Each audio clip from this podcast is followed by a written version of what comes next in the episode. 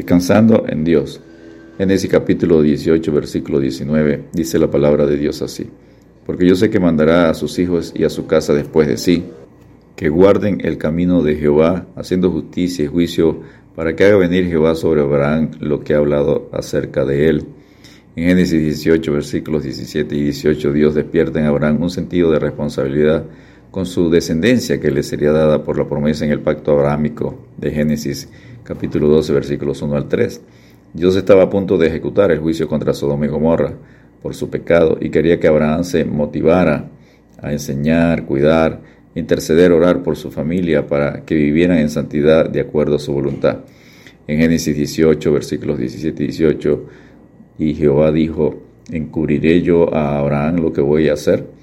Habiendo de ser Abraham una nación grande y fuerte y habiendo de ser benditas en él todas las naciones de la tierra.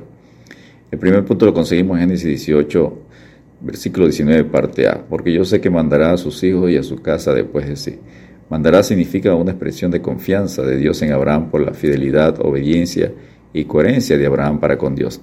Dios con su omnisciencia sabía que Abraham sería de ejemplo y enseñaría a sus hijos a andar en los caminos de Dios.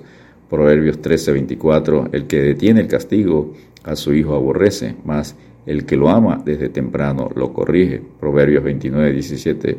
Corrige a tu hijo y te dará descanso y dará alegría a tu alma. El segundo punto lo conseguimos en Génesis 18, versículo 19, parte B, que guarden el camino de Jehová. Los padres debemos enseñar cómo Abraham hizo con sus hijos a obedecer, poner por obra la palabra de Dios.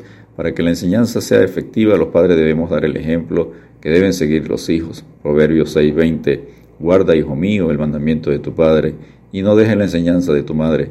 Proverbios 6:23, porque el mandamiento es lámpara y la enseñanza es luz, y camino de vida las reprensiones que te instruyen. Proverbios 22:6, instruye al niño en su camino, y aun cuando fuere viejo no se apartará de él.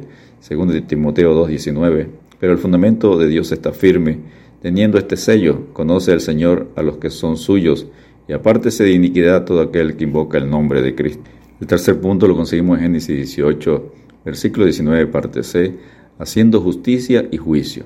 Abraham practicó la justicia y le enseñó a sus hijos. Al separarse de su sobrino Lot en Génesis 13, 9, le dijo, no está toda la tierra delante de ti, yo te ruego que te apartes de mí. Si fueres a la mano izquierda, yo iré a la derecha, y si tú a la derecha, yo iré a la izquierda.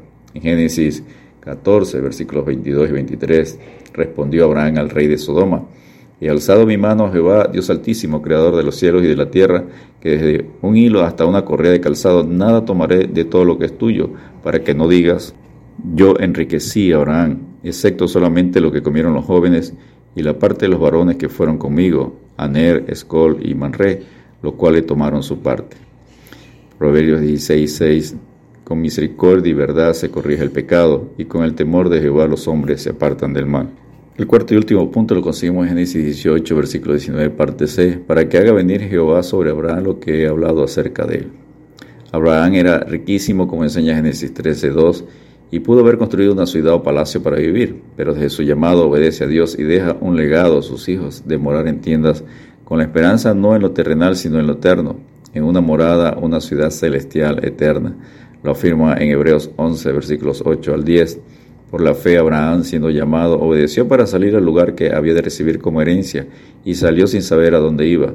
Por la fe habitó como extranjero en la tierra prometida, como en tierra ajena, morando en tiendas con Isaac y Jacob, coherederos de la misma promesa, porque esperaba la ciudad que tiene fundamentos, cuyo arquitecto y constructor es Dios. Abraham cumplió siendo obediente a Dios, colocando su confianza, fe en Dios, y se ganó el título de amigo de Dios, como le enseña Santiago 2.23 y se cumplió la escritura que dice, Abraham creyó a Dios y le fue contado por justicia y fue llamado amigo de Dios. Su partida de este mundo lo leemos en Génesis 25.8. Y exhaló el espíritu y murió Abraham en buena vejez, anciano y lleno de años, y fue unido a su pueblo. Descansemos en Dios al obedecer su palabra y ser de ejemplo, testimonio para nuestros hijos, familia y amigos. Dios te bendiga y te guarde.